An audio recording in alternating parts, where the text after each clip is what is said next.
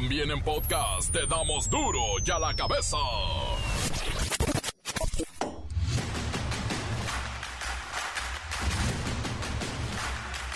Miércoles 5 de julio del 2023 yo soy Miguel Ángel Fernández y esto es duro y a la cabeza, sin censura. Asesinan al activista Noel López Gallegos en Oaxaca. Se oponía a una expropiación de un predio y esto hoy lo tiene sin vida, la defensa de la tierra. Una explosión provocada presuntamente por acumulación de gas metano provocó un deslave en el tiradero de Santiago Tepaxtlaco y además varios vehículos y trabajadores salieron disparados por la onda explosiva donde sobrevino además un derrumbe en la montaña de desechos atrapando a 10 personas. Todos están localizados y bien de salud. El SAT tiene ubicadas a casi 11 mil factureras. Atención, si una facturera involucra a tu negocio en sus operaciones, puedes recibir hasta nueve años de cárcel por realizar operaciones fiscales simuladas. En un operativo coordinado, aviones, buques oceánicos y patrullas interceptoras de la Secretaría de Marina lograron capturar a tres embarcaciones menores involucradas en el transporte de más de dos y media toneladas de cocaína. Todo esto en las costas de Guerrero, cerquita de Acapulco. La inflación en México ha tenido una tendencia a la baja con un ritmo de desaceleración más rápido. Por tal motivo, se anticipa que en los próximos meses el indicador continúe con un buen dinamismo a la baja y cierre el año en un nivel de 5%.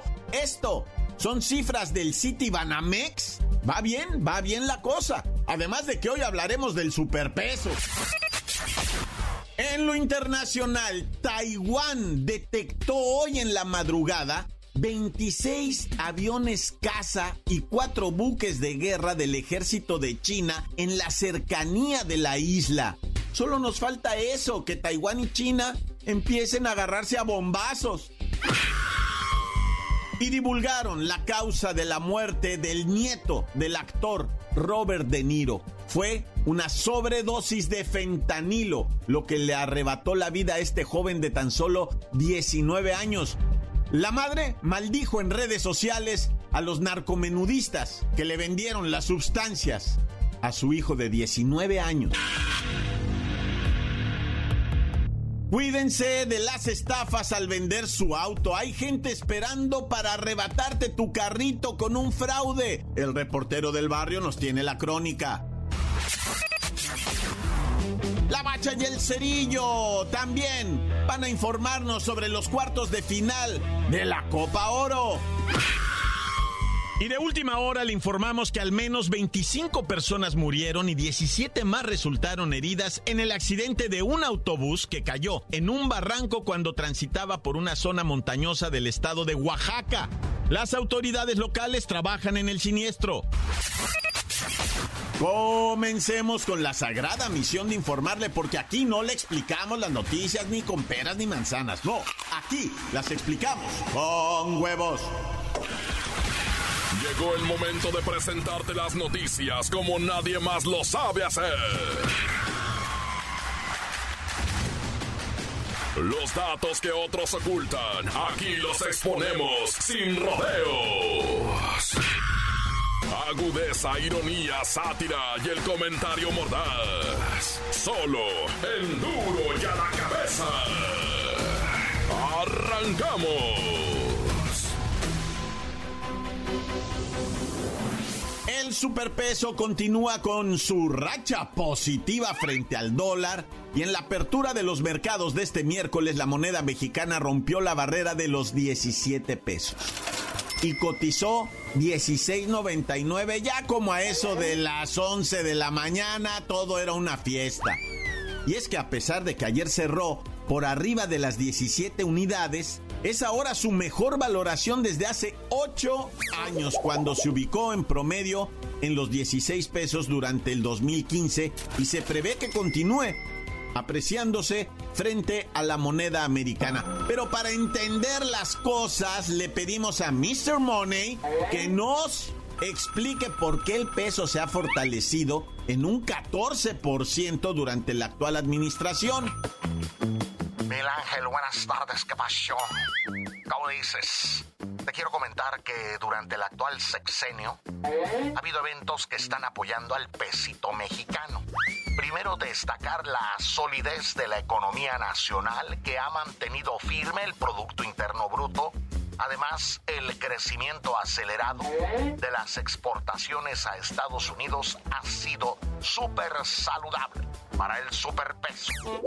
Entonces, hemos seguido produciendo, trabajando y también vendiendo a los gringuitos que ya se están mejorando en su economía. Van bien también ellos. Claro, como no, como dice, buenas tardes, qué pacho es que el COVID-19 pegó en el tipo de cambio, especialmente al fenómeno del nearshoring. ¿Ah? Esto quiere decir que la producción de China se está moviendo hacia lugares más cercanos a Estados Unidos, como México, y esto ha fortalecido al tipo de cambio. En comparación con otras economías emergentes como Brasil, Chile, Colombia, Turquía y Sudáfrica, la economía mexicana se considera relativamente sólida en términos básicos.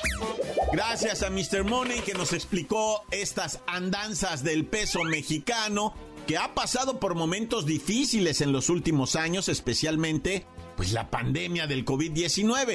Pero hay algo importante que debemos tener en cuenta.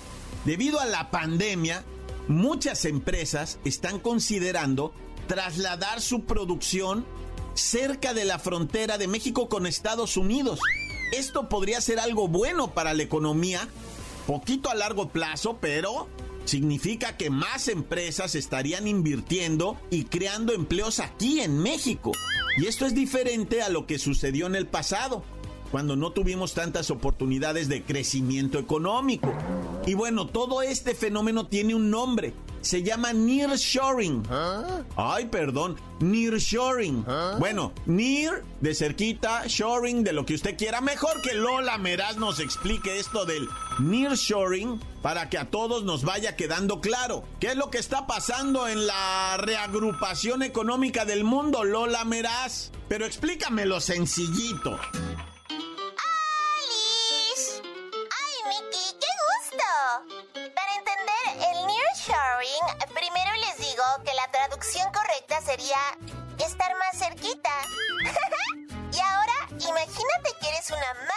Pizzas y tienes una gran compañía de pizza llamada Pizza Birria. Pues resulta que tus pizzas son tan deliciosas y populares que tienes clientes en todo el mundo, desde Nueva York hasta Tokio. Pero hay un pequeño problema. Todas tus pizzas se hacen en una fábrica en la Antártida. En el Polo Sur. Ahora, ¿qué crees que podría salir mal? Primero, tienes que lidiar con los osos polares que intentan comerse las pizzas antes de que lleguen a los clientes. Luego, tienes que enfrentarte a los pingüinos revoltosos que intentan sabotear la producción. Además, imagina que quieres hacer una nueva pizza con sabor a sushi para tus clientes en Japón. Ahora tienes que enviar tus ingredientes desde la otra punta del mundo hasta la Antártida solo para hacer una pizza. Entonces, en un momento de iluminación, decides abrir una fábrica en Japón para atender a tus clientes japonesitos. No solo estás más cerca de tu mercado principal, sino que también te ahorras el dolor de cabeza de lidiar con los osos polares y los pingüinos revoltosos. Y tus pizzas llegarán más rápido y frescas a tus clientes. ¡Yay! ¡Ya me Para todo y a la cabeza. Informa Lola Meras. ¿Les dejo? Un pedacito de mí. El que quieran. Bye. Bye, Mickey. Pues ahí está, con osos polares y con pingüinos explicado el nearshoring. Y en resumen, quiere decir que las empresas buscan reducir su dependencia de las cadenas de suministro internacionales. Porque es como hacer pizzas en la Antártida y después enviarlo hasta Nueva York o hasta Japón. Es complicado, es costoso, es riesgoso. Ahí están los osos polares. Por eso es mucho mejor tener tu producción cerquita de tu mercado para ser más eficiente y evitar problemas, insisto, de suministro. Todos más cerquita es más mejor. Encuéntranos en Facebook, facebook.com, diagonal duro y a la cabeza oficial. Estás escuchando el podcast de Duro y a la cabeza. Síguenos en Twitter, arroba duro y a la cabeza. Y recuerde que puede escuchar nuestro podcast. El podcast de Duro y a la Cabeza está en Spotify, está en iBox, está en Google Play, en diferentes plataformas también, en Facebook, también en Twitter. Duro y a la Cabeza. Cuídense de las estafas al vender su auto. Hay gente esperando para arrebatarte tu carrito con un fraude. El reportero del barrio nos tiene la crónica. Montes, montes, alicantes, pintos, pájaros, cantantes, qué tranza, loco. Sacaste el report del barrio, ah, gentecilla, que trácala. Bueno, vamos a un fraude, ¿verdad? Ah, pobre mi compa ya en Chalco que quiso vender una camioneta Toyotita 2006, ¿verdad? Y la pone en 93 mil pesos. Un sayo le marca y le dice, compi, bájela, ya tiene usted su camioneta vendida. Le voy a dar 90 mil. No, jefe, estoy pidiendo 93, a. Pues, ¿qué tiene? Tres varitos más. No, jefe, tengo 90 cerrado. Apenas los a completo. De neta le diste. Es más, deme su número de cuenta y ahorita le deposito casi, casi sin mirar la unidad. Sobre, le dice, le pasa el número de cuenta y le deposita 10 varos. Pero 10 varos, o sea, 10 pesos. Le dice, ¿qué onda, jefe? Pasaron los 10 pesos. Simón, ahí está. Sobres, pues usted dígame. Me aviento y le pongo toda la feria así sin ver la camioneta. No, que pues, dice, déjeme dónde está usted para que, para que la vea. Aquí mero, aquí mero estoy a una, o sea, estoy en breve, estoy en Chalco. Arre, arre, le dice, nos vemos afuera del banco fulano. Y ahí llegó con su Toyotita, ¿verdad? El maestro se parquea, llegan los, llega dos personas, ¿verdad? Masculinos y una pareja de mujer y hombre, ¿verdad? Y llegan y no, mire, vamos aquí adentro en lo que ellos revisan la camioneta, vamos a hacerle el traspaso y la canción va. Y el maestro bien emocionado dijo, no, es que se están arrebatando esta camioneta porque vale la pura feria y yo la estoy dando en 90 mil pesos. No me dieron ni los, ni los 3 mil pesos extras. Estoy pidiendo 93, pero bueno, ya llévesela en 90. Simón, mire, oiga, este, le dice el del banco, ah, le hago la transferencia, ¿cuánto tarda en llegarle? Y le dice el del banco, le va a tardar más de dos horas, dice el compi, va, porque es cuenta nueva, hay que registrar, es una suma cuantiosa, va, 90 mil lanas. Y sí, va a tardar este como dos horas, dice el del banco. Ah, pues, ¿cómo la ve? Simón dice, arre, en dos horas vengan por la camioneta. Eh, que pues, jefe, pues si ya se le pagó, ya está todo aquí el depósito, ya el joven dijo, va, y la canción que en dos horas. No, pues Simón, pues arre, llévatela. Ay, compi, pues ¿qué te crees? Que se llevaron y nunca pasó la feria. No pasó y todavía se esperó una semana el compi, pues, una semana. No, pues es que yo tenía la ilusión de que pasara. Dice, iba al cajero cada 15 minutos. Me quedaba yo ahí en el cajero a estar revisando a ver si ya había caído y nada, dice el compi. Va a hacer la denuncia y todavía fíjate, la de malas, ¿no? Va a hacer la denuncia. Dice, es que me robaron mi carro. Ah, sobres, pase ahí al departamento de robo de carros. Dice, no, es que, pues, eh, me robaron mi carro. ¿Cómo se lo robaron? No, pues yo lo estaba vendiendo, me depositaron. Ah, le depositaron. Sí, entonces fraude, no es robo de carro, váyase a la otra oficina. Y dos días perdidos ahí, va. No, pues se va a la oficina de fraude. Este, no, pues vengo porque me robaron mi carro. Ah, pues pase a la oficina de robo de carros. No, es que fue un fraude porque me depositaron. Que, ah, pues qué güey es usted. Oiga, que pues no, pues mire. Y ya lo están atendiendo por fraude que se investiga diferente. Ahora tienen que investigar eh, a los defraudadores y no a los robacarros. No, ya. Lo ocurrido allá en Jalisco, ¿verdad? En lo que viene siendo el municipio de Autlán, Autlancito de Navarro, ¿verdad? Operaron a una dama, una señora, la operaron una cirugía en la que lamentablemente los médicos, José Luis F., radiólogo, Pancho David, el, anestesiólogo, ¿verdad? Y la enfermera Susanita, que ya todos, todos fueron inhabilitados de su profesión, no pueden ni siquiera salir del país en lo que dura el proceso, el juicio va que les van a hacer y es probable que pierdan sus licencias y no puedan volver a ejercer más que madre. ¿Por qué?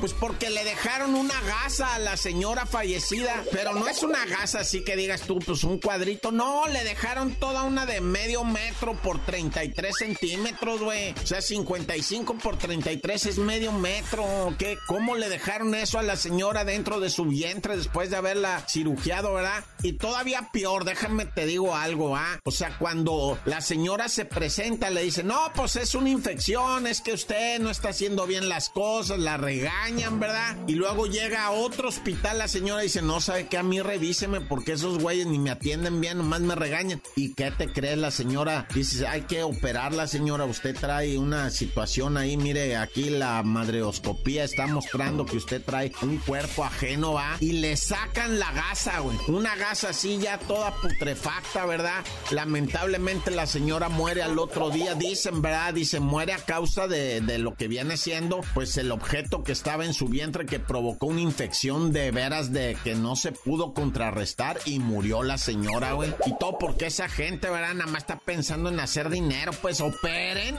operen bien y cobren su dinero. ¿Cuál es el problema? Ah, no, les vale, ¿no? O sea, bueno, ya para qué critico. Y bueno, cayó conocida pareja de narcomenudistas en la colonia penitenciaria. No, bueno, pues traen en la mera colonia, traen ya el destino, va en la penitenciaria. Esta pareja de esta fichita de envenenadores narcomenudistas, ah, la jugaban muy de malandros y muy de quién sabe qué, ¿verdad?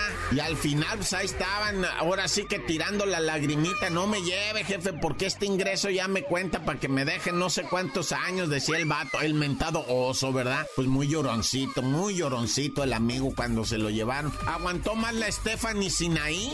Ella sí dijo, Simón, yo traigo 15 grapas de tanto, cuánta mota ocupas y también traigo, o sea, todo lo que ocupes para bloquear, güey, qué onda, hasta tachas y... No, pues ya cálmela, compi, usted sí nos la vamos a llevar directo allá, este, a lo que viene siendo Santa Marta. Pero el oso sí lloró, el vato, no, que jefe, este ingreso me cuenta como triple, me van a dejar varios años sembrado, ya no lo vuelvo a hacer. Mejor anéxeme, jefe. Prefiero que me regañe el padrino a que me encierren allá, que la canción, que mejor anéxeme, jefe. No, vas al bote por narcomenudeo y además sustancia bien prohibidísima. Encuéntranos en Facebook, facebook.com, diagonal duro y a la cabeza oficial. Esto es el podcast de duro y a la cabeza. La Bacha y el Cerillo también van a informarnos sobre los cuartos de final de la Copa Oro.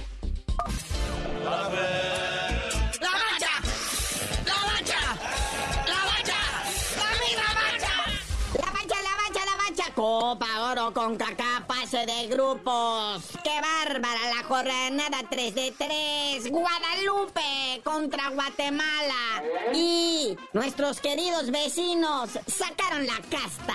Así es, carnalito. Terminóse lo que viene siendo la fase de grupos de la Copa Oro de la CONCACAF. Una jornada con muchos goles. 25 goles en total se anotaron en los partidos de anoche. Empezando por el Guadalupe Guatemala, donde Guatemala se impone. Después de ir perdiendo 2-1, le gana 3 por 2. Bien por el flaco Tena y sus muchachos. Y Canadá, papá, ¿cómo le fue contra Cuba? Ahí como que entraron muy confiaditos de ahí. Cuba se les puso respondón, les anotaron dos goles. Mira que nada más habían anotado uno los cubanos en toda esta fase de grupos y ayer anotaron dos. Canadá 4, Cuba 2. Canadá de los favoritos a llevarse esta Copa Oro, además de estar jugando con cuadro alterno.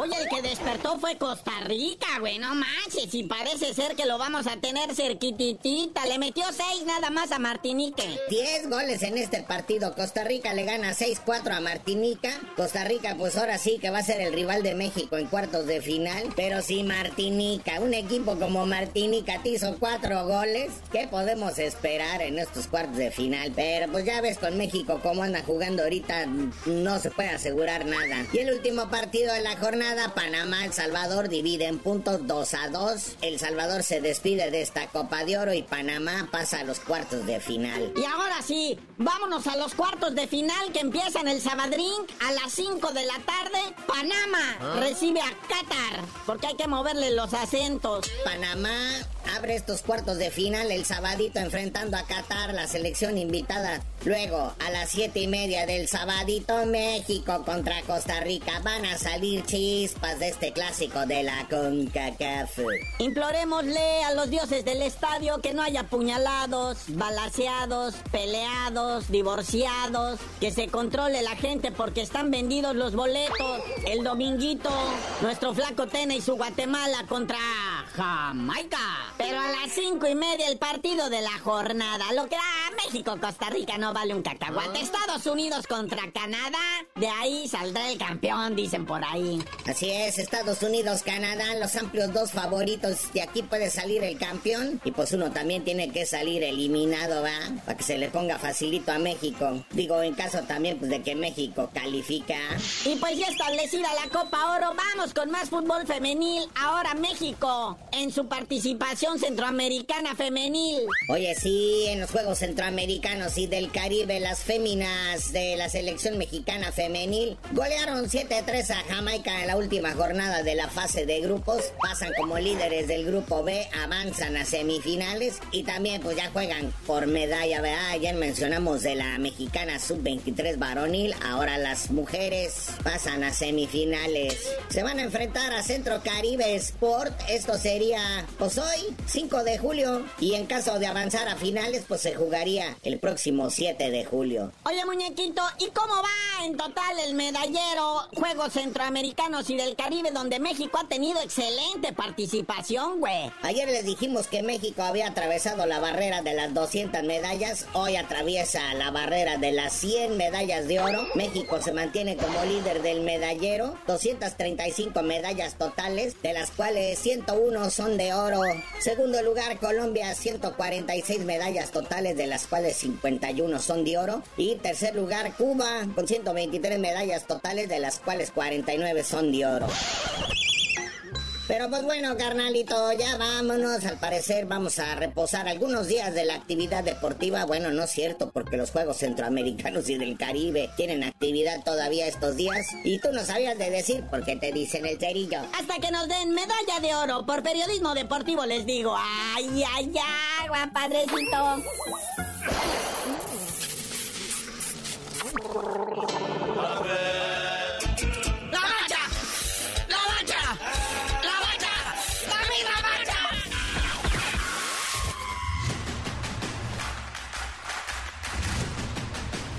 Por ahora hemos terminado, no me queda más que recordarle que en duro y a la cabeza no le explicamos las noticias con peras y manzanas. Recuérdelo aquí, las explicamos con huevos.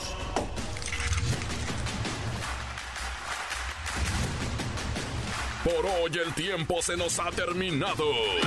Le damos un respiro a la información, pero prometemos regresar para exponerte las noticias como son. La cabeza es Miguel Ángel Fernández, Arturo González, Eddie González y la producción de Luis González, el señor X. Una producción original de MBS Radio.